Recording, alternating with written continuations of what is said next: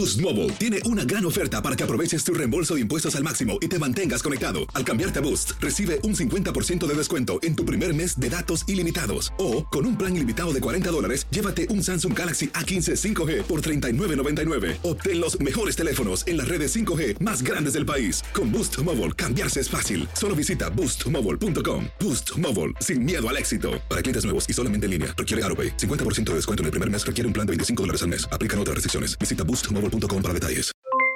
Aloha mamá, ¿dónde andas? Seguro de compras. Tengo mucho que contarte. Hawái es increíble. He estado de un lado a otro con mi unidad. Todos son súper talentosos. Ya reparamos otro helicóptero Blackhawk y oficialmente formamos nuestro equipo de fútbol.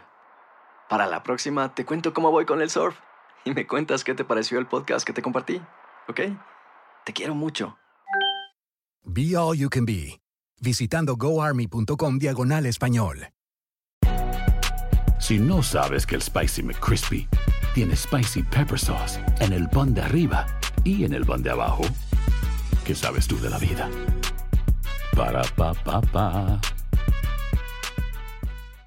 This is the story of the one. As head of maintenance at a concert hall, he knows the show must always go on. That's why he works behind the scenes, ensuring every light is working, the HVAC is humming, and his facility shines. With Granger's supplies and solutions for every challenge he faces, plus 24 7 customer support, his venue never misses a beat.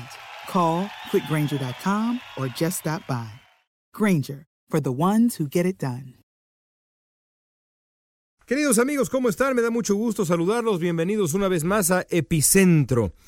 Y comienzo siempre agradeciendo porque el equipo que produce Epicentro, este enorme equipo de dos, un pequeño, gran equipo, o si quieren verlo así, un gran, pequeño equipo de dos personas. Estamos siempre agradecidos con ustedes por su atención. Sabemos que hay una oferta enorme, no solamente de podcast, sino de otro tipo de material disponible para leer, para escuchar, para ver y demás en esta época. Así que el hecho de que nos escuchen nos llena de orgullo. Estamos muy agradecidos el maestro Eduardo Blancas, quien ahora produce, edita y otras linduras con eh, Epicentro. Y por supuesto, yo mismo estoy profundamente agradecido. Yo mero estoy muy agradecido con ustedes. Ya no supe cómo decir, iba a ponerme muy, muy formal y elegante diciendo su servidor pero preferí pues recurrir, digamos, a la, a la penita, a la vergüenza y decir yo mismo. Bueno, el caso es que estamos muy agradecidos y contentos de estar con ustedes en este esfuerzo, como en otros que eh, llevamos a cabo desde Los Ángeles, California. Ahora lanzamos el programa, tenemos un programa de radio, este podcast es semanal, pero tenemos un programa de radio diario acá en Estados Unidos que pues comenzó hace mm, pues poco menos de un año en el sur de California y que ahora se va a escuchar, se escuchó ya del viernes pasado y toda esta semana ya está escuchando y esperemos que así siga creciendo esto en los siguientes meses y años en todo Estados Unidos, en 10 mercados de Estados Unidos, los más grandes de este país, Chicago, Nueva York, Miami, Los Ángeles, por supuesto, Texas, Arizona. Estamos eh, cubriendo Estados Unidos, Las Vegas también estaremos por allá, ya estamos por allá, así que pues este pequeño gran equipo que les ofrece este podcast también hace un programa de radio y ese programa de radio también lo hacemos con el mismo espíritu, el mismo espíritu de alegría para informar, entretener y acompañar y debatir, por supuesto que eso también nos lo permite la radio, como también nos lo permite este podcast. Escríbanos ahí al Twitter, arroba León Krause. Estamos siempre pues dispuestos, en lo personal estoy no solamente dispuesto, sino ávido de escuchar lo que ustedes eh, quieren sugerirnos, decir, quejarse, lo que sea, escríbanos. Bueno, el fin de semana pasado tuve el gran gusto de ir a una de las eh, varias marchas que se llevaron a cabo a lo largo y ancho de Estados Unidos para defender los derechos de la mujer. Sabemos que otras causas se sumaron y demás, pero el origen, eh, y así se sintió también, por cierto, en la marcha de Los Ángeles, por lo menos, y en lo que pude eh, ver, digamos, en otras, en otras marchas a lo largo y ancho de Estados Unidos, y hablando con otros colegas que estuvieron en otras marchas, creo que queda claro que así fue. El motivo central fue defender los derechos de la mujer en esta época incierta eh, en la que han llegado al poder un, un, grupo ultraconservador, una fracción ultraconservadora del Partido Republicano, que amenaza con poner en entredicho algunos derechos que, por lo menos para un segmento importante de las mujeres en Estados Unidos, son conquistas ya establecidas, como por ejemplo el derecho de la mujer a decidir y tantas, tantas otras cosas. Bueno, fue un placer estar ahí en el centro de Los Ángeles. Además, decidimos mi mujer y yo llevar a nuestros tres hijos y al mejor amigo de mi hijo mayor. Ahí estuvimos caminando eh, llevando a nuestros hijos hombres, a nuestros tres hijos y a otro que es casi como nuestro hijo también, a que entendieran lo que es no solamente la participación cívica, la importancia de unirse a causas que valen la pena, eh, demostrar apoyo a causas que valen la pena, que es parte central de la vida en democracia, sino también, honestamente, a eh, que entiendan desde muy temprana edad lo importante que es cuidar y defender los derechos de la mujer. Eh, para nosotros como padres de familia y como padres de tres hijos, eso es absolutamente fundamental, enseñarles eh, los, los, valores que, que, creo que ahora tienen ya. Tenemos un hijo de casi nueve años y otro par de casi cuatro años de edad. Esta misma semana cumplen cuatro años mis, mis cuates, mis gemelos. Y aunque, aunque sean pequeñitos, creo que desde esa edad es muy importante enseñarles el respeto que uno debe tener por la mujer eh, y eso es exactamente lo que nos llevó a las calles de Los Ángeles. Mientras caminábamos por ahí, pensaba yo que eh, no cabe duda que ese tipo de manifestaciones, que eh, de verdad los números son abrumadores, es decir, estamos hablando de tres, algunas personas dicen incluso cuatro millones de personas en las calles de Estados Unidos.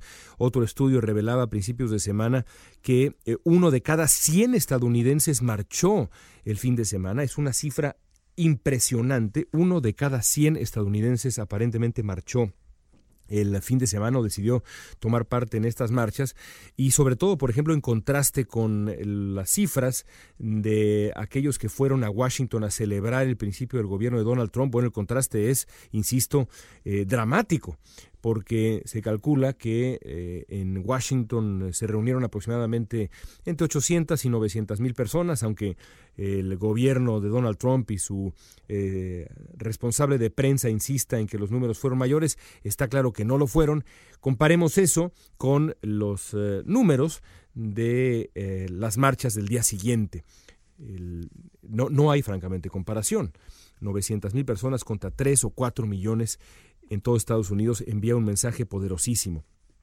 Y pensaba yo que eh, las marchas son el primer gesto de resistencia, de resistencia pacífica, pero elocuente, eh, frente al gobierno de Donald Trump. Porque ahora una de las, de las preguntas que sin duda alguna están, están en el aire, una de las preguntas centrales que están en el aire, es cómo se puede resistir a aquellos que así lo prefieran, aquellos que tengan una idea distinta a Donald Trump, cómo se pueden resistir las medidas que en muchos casos aparentemente serán radicales que pondrá en práctica el gobierno trompista. Una de las maneras y la manera central y algo que no hay que olvidar jamás es que la democracia es cíclica, la democracia eh, tiene, bendito sea Dios, ciclos de caducidad, y no lo digo en función del gobierno de Donald Trump, sino en función de todos los gobiernos mm, en las democracias, tienen fecha de caducidad. Lo dramático de aquellos países que no viven en democracia eh, o que viven eh, en democracia con estructuras que no son liberales, que no respetan las instituciones liberales de los países en cuestión,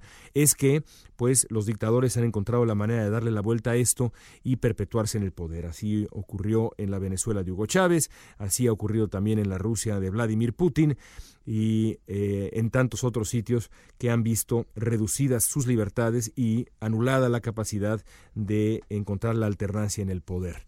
En Estados Unidos eso no ocurre, o por lo menos parece que no va a ocurrir, y creo yo que eh, los candados que tiene la democracia institucional estadounidense son eh, de una solidez suficiente como para aguantar incluso este tipo de embates.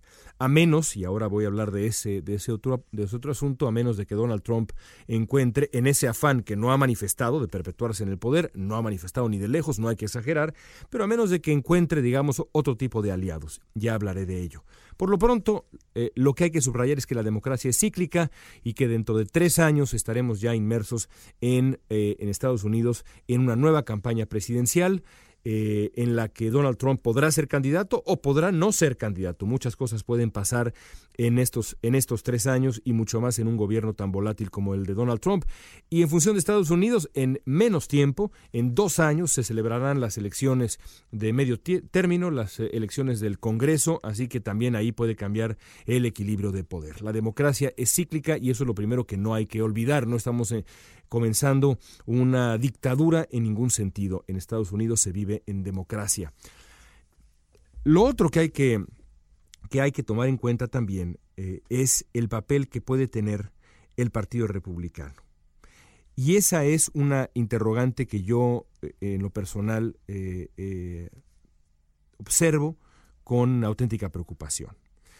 Cuando uno piensa en el Partido Republicano, uno tiene que, pensar, digamos, siento yo, dos cosas. La primera de ellas es que en, la práctica eh, el Partido Republicano es un partido moribundo. Suena raro decir esto porque es el partido que está en el poder, es el partido que gobierna el mayor número de estados en Estados Unidos, es el, gobierno que tiene la Casa Blanca, que tiene el Congreso entero y, que, y cuya ideología va a evidentemente dominar también la Suprema Corte de Justicia de esta nación. Así que, ¿cómo se puede decir que un país que gobierna eh, la mayoría de los estados y todo lo que ya he explicado está, eh, está muriendo, está moribundo. Parece que es una contradicción. No lo es tanto, no lo es tanto, por ejemplo, si uno eh, ve un par de cosas. Primero, el voto popular en la elección presidencial que favoreció a Hillary Clinton por millones de votos, pero sobre todo las tendencias demográficas a futuro. Eh, que no favorecen al Partido Republicano. Las minorías y eh, grupos que tienden a favorecer la política progresista eh, tenderán, uno imaginaría, a votar también por el Partido Demócrata. Hay estudios que así lo señalan, otros estudios dicen, no, momento, los jóvenes con el tiempo se vuelven conservadores, pero yo he llegado a la conclusión, después de leer un buen número de cosas, que eso no es posible decirlo ya, y que los jóvenes que hoy se inclinan por eh, políticas progresistas, por ejemplo la generación millennial y demás, eh, permanecerán así seguramente en el futuro. Así que el Partido Republicano es un partido que está moribundo, es un partido que sabe que tarde o temprano, sobre todo si permanece en el camino ideológico eh, y dogmático en el que se ha colocado, no solamente ahora con Donald Trump, sino en los últimos años, está destinado a reinventarse o a morir. ¿Qué implica esto en función del gobierno de Donald Trump? Bueno, implica que el Partido Republicano enfrenta una coyuntura muy complicada. Eh, o, opta por moderarse y reinventarse, u opta por exprimir esta época en la que tiene todo el poder y gobernar desde los márgenes más radicales. Todo parece indicar que el gobierno eh, y el Partido Republicano van a optar por lo segundo. Es por supuesto una mala idea. Ahora que tienen todo el poder deberían más bien ser astutos y moderarse y ampliar su base de votantes a futuro y tratar de apelar a, otro, a otros demográficos. Pero parece que no lo van a hacer. Entonces uno podría pensar, me pregunto yo, que los republicanos van a eventualmente meterle riendas a Donald Trump, frenar a Donald Trump, o lo van a dejar hacer y deshacer como le plazca. Todo puede ocurrir. Puede ser que voces que se han opuesto a Donald Trump, pienso por ejemplo, grandes voces del Partido Republicano que, que han, eh, digamos, se han acercado mucho más al centro político, a la moderación, como John McCain, finalmente terminen por imperar eh, y hacer valer su peso eh, político y tratar de moderar a Donald Trump, meterle frenos, ya sea de manera explícita o implícita. No olvidemos que McCain fue parte central de las fuerzas políticas que fueron a buscar ese material eh, tan comprometedor a Rusia. Es toda una historia de verdad fantástica que seguramente ustedes ya conocen. No lo sabemos. Es posible que ocurra, pero en este momento todo parece indicar que el Partido Republicano se va a alinear detrás de la política pública de Donald Trump, a pesar de que en algunos casos no tiene nada que ver con la ortodoxia conservadora, porque por ejemplo la idea de gastar y gastar y gastar y gastar en infraestructura no podría estar más alejada de, insisto, la ortodoxia conservadora. Por lo pronto entonces uno podría descontar la posibilidad eh, que eh, uno podría, digamos, anular la posibilidad de que ah, el Partido Republicano vaya a ser como una especie de ah, eh, elemento que logre equilibrar la política de Donald Trump, que vaya a detener al lado más radical de Donald Trump. Si así es, entonces, ¿qué nos queda? Bueno, nos queda el ejercicio de la democracia dentro de algún tiempo, nos quedan marchas, eh, y no digo a nosotros, eh, yo no me incluyo, digamos, en ese grupo de qué nos queda a nosotros, qué le queda, digamos, a aquellos que eh, piensan que es importante meterle riendas a ese lado más radical de la política trompista. Y sí me sumo en función de, eh, de, un buen número de políticas. ¿Por qué no? Porque además es verdad. Pienso, por supuesto, en la, en la, en la idea de esta nueva estrategia punitiva, violenta, agresiva, eh, migratoria. Bueno, yo quiero, eh, digamos, argumentar que lo que, que lo que nos queda que parte importante de lo que nos queda por hacer, no solamente a nosotros los periodistas, sino a los medios de comunicación en general, y también, ¿por qué no?, pensando en los grandes cineastas, los grandes guionistas, los grandes novelistas, los grandes narradores, y nosotros también, la gente de a pie, lo que nos queda es contar las historias de quien sufre. Contar las historias de aquellos que se verán amenazados por Donald Trump. Convertir la amenaza abstracta en, sufrimiento, en narración del sufrimiento concreto. Porque elevar el costo, exhibir y luego elevar el costo eh, social de las medidas de Donald Trump es una manera de poner al descubierto eh, los efectos reales de lo que en su momento era solamente una retórica, eh, era demagogia pura de campaña y que ahora amenaza con volverse política pública. Pienso, por ejemplo, en los soñadores.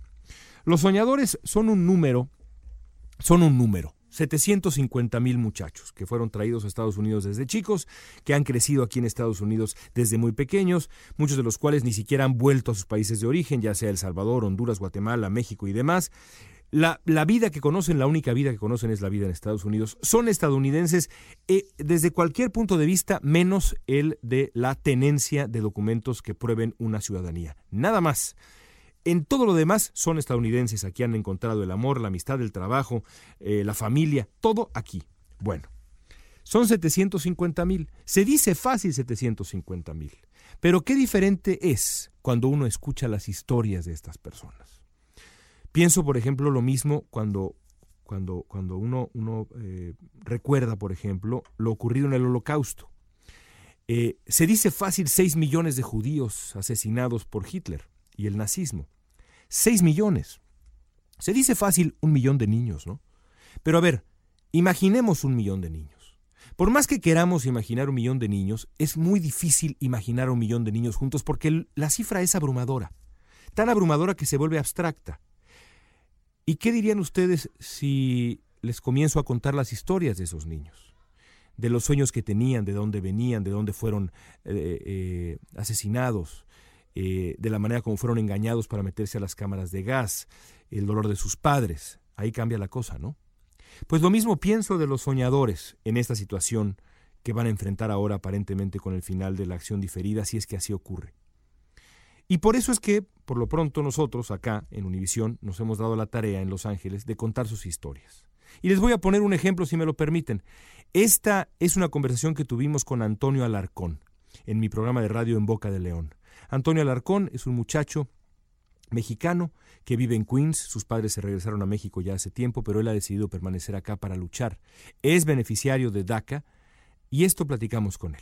Una de las grandes preocupaciones que existen en la comunidad hispana a lo largo y ancho de Estados Unidos, de Nueva York a California, de Illinois a Texas, es qué va a pasar con los soñadores. 750 mil jóvenes que desde hace años tienen la oportunidad de salir de las sombras, de eh, ejercer, de estudiar, de moverse, de viajar, de trabajar, de convertirse realmente en ciudadanos estadounidenses gracias a la protección que le dio a este grupo el famoso programa DACA, la acción diferida. Ahora todo parece indicar, aunque no sabemos todavía, que Donald Trump va a dejar que expire el programa y que DACA se va a terminar obligando a 750 mil muchachos, que básicamente son estadounidenses, quitando el asunto de los papeles, son estadounidenses, ejercen como estadounidenses a regresar a las sombras. Antonio Alarcón es un notable soñador dreamer de Nueva York. Tuve el gusto de conocerlo acá en el sur de California hace algunas semanas y está en la línea con nosotros. Antonio, ¿cómo estás? Hola, muy bien. Uh, León, aquí estamos eh, esperando las noticias de, del presidente, a mí ahora sí, a presidente Donald Trump. Ya, presidente, ¿cómo enfrentas las, eh, las horas por venir? Es un hombre optimista, un hombre informado. ¿Cómo, ¿Cómo enfrentas las siguientes horas? Pues obviamente sabemos que de informado no, no tiene mucho el señor Trump. Eh, obviamente no, no creo que tenga un informe de cuánto cuánto impacto ha, hecho que, que, DACA traiga la economía, digamos, de los Estados Unidos y, y pues obviamente eh, estamos esperando, o hemos escuchado rumores que en verdad él en efecto va a tomar eh, DACA o va a quitar DACA, pero sabemos que nuestra comunidad no, no solamente depende de eso, ¿verdad? Que nuestra, nuestra comunidad es, es más que, que, un, que un pedazo de papel, pero obviamente muchos jóvenes íbamos a ser afectados eh, emocionalmente y pues obviamente también económicamente. ¿Qué edad tenías cuando llegaste a Estados Unidos, Antonio? Eh, diez años. Diez años. Desde entonces tus padres y tu familia entera prácticamente han regresado a México, ¿cierto? Así es, mis padres eh, regresaron a, México en el 2012. Ah, y desde entonces aquí he vivido en los Estados Unidos tratando de pues de realizar el, el sueño americano que yo tenía, que era obviamente graduarme de la universidad. ¿Estás en ese proceso en este momento? ¿Estás estudiando? Así es, estoy ya en mi último año universitario, entonces sí, ahorita estamos con, estoy con la expectativa de no sé si tomar un semestre libre debido a la, cantidad de estrés que digamos vamos a tener en los próximos días o, o, pues seguir ¿no? en la lucha de, de, esta de esta batalla que vamos a tener en los próximos días y terminar la universidad. ¿Tu ilusión sería ser qué? ¿Ejercer de qué? ¿Convertirte en qué tipo de profesionista? Eh, pues estoy haciendo cine y también ciencias políticas. Creo que a través de, la cinematografía es algo que podemos ayudar a la comunidad a mostrar la realidad que, que se vive aquí en los Estados Unidos. Entonces, eso es lo que quiero hacer con, con, el cine. Cuando nos conocimos, eh, Antonio y un servidor, le pregunté a Antonio qué le diría a Donald Trump sobre Queens. Trump nació en Queens, donde vive Antonio, y me dijiste que se dé una vuelta y conozca el lugar donde nació. ¿Sigues pensando eso? Así es, todavía. Eh, como sabes, aquí en Queens, donde él nació, es una de las ciudades más diversas, no solamente en población, sino también en, idiomas, eh, en comida, en todo. Entonces, él tiene que venir otra vez a Queens y, ver sus raíces y ver que, que que la diversidad de, de, esta, de esta ciudad hace, lo, hace los Estados Unidos, no solamente eh, hay comunidad latina, sino hay comunidad de todo el mundo. Y eso es lo que tiene que ver. Eh, es, es, por supuesto, doloroso tener que preguntarte esto, Antonio, pero eh, ¿cómo cambiaría tu vida si DACA se termina? pues obviamente eso es una pregunta que nos han hecho varias veces y pues cómo nos va a cambiar y obviamente va a ser, obviamente por, por estos días va a ser como saber que vas a perder eh, tu trabajo, saber perder que vas a, eh, que tu familia, muchas de estas familias dependen de, jóvenes que están teniendo este permiso de trabajo, pero la realidad es que, vamos, esa, es, eso se veía venir, pero eso no nos va a detener. Y nuestros padres nos los demostraron por muchos años, por más muchos de ellos 20, 30 años viviendo aquí en este país indocumentados. Y sabemos que esto no, no es el fin, ¿verdad? Sabemos que vamos a luchar eh, y obviamente tenemos que buscar estrategias legales, estrategias de, de otros tipos de tal vez abrir compañías nosotros mismos ah, para poder seguir trabajando en los Estados Unidos. Así que tú sigues en la batalla con DACA o sin DACA. Así es, eh, creo que hay que seguir haciendo el camino, hay que seguir demostrando lo que, por qué venimos a este país y demostrar por qué nuestros antepasados vinieron, ¿verdad?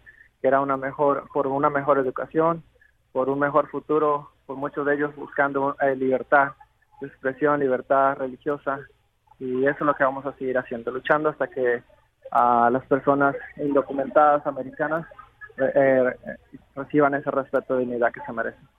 Antonio, te agradezco mucho y te mando un abrazo fuerte y aquí estamos, como, como te lo dije, como nos conocimos en Los Ángeles, aquí estamos cerca siempre. Un abrazo muy fuerte. Gracias, Leo. Gracias, Antonio Alarcón. Con ese elocuencia... Yo insisto, amigos, que si las historias como la que acaban de escuchar se supieran, se conocieran, pero se conocieran y se supieran no nada más en español y en uh, Univisión y en los medios eh, en español, sino también en los medios anglosajones en inglés. Aquellas personas que ven a los indocumentados como una idea abstracta, a los que hay que echar de Estados Unidos, quizá lo pensarían dos veces. Por eso hoy hago votos porque todos hasta donde podamos, con nuestro teléfono celular o con nuestros micrófonos eh, de aficionado o con nuestros micrófonos profesionales como el que tengo frente a mí, con los recursos que tengamos, contemos las historias de la gente que sufre, la gente que sufre hoy y la gente que seguirá sufriendo y la gente que comenzará a sufrir bajo Donald Trump, porque me parece que es previsible que así ocurra. Es lo que nos queda.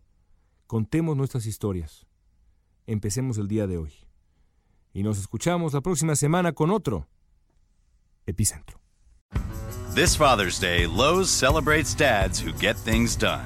Bike tune ups to engine overhauls, those dads need a tool like Craftsman. And now, Craftsman is at home at Lowe's. Found in garages and toolboxes across the country, Craftsman's the tool weekend warriors and pros alike rely on. If your dad's one of those guys, give him Craftsman this Father's Day for a memory and a tool he'll hold on to for a lifetime. The perfect Father's Day gift of Craftsman starts with Lowe's. Si no sabes que el Spicy McCrispy tiene Spicy Pepper Sauce en el pan de arriba y en el pan de abajo, ¿qué sabes tú de la vida? Para, pa, pa, pa. This is the story of the one. As head of maintenance at a concert hall, he knows the show must always go on. That's why he works behind the scenes, ensuring every light is working, the HVAC is humming, and his facility shines. With Granger's supplies and solutions for every challenge he faces, plus 24 7 customer support, his venue never misses a beat. Call quickgranger.com or just stop by. Granger, for the ones who get it done. Lo mejor, lo más impactante, está por venir en Tu vida es mi vida. De lunes a viernes a las 8 por Univisión.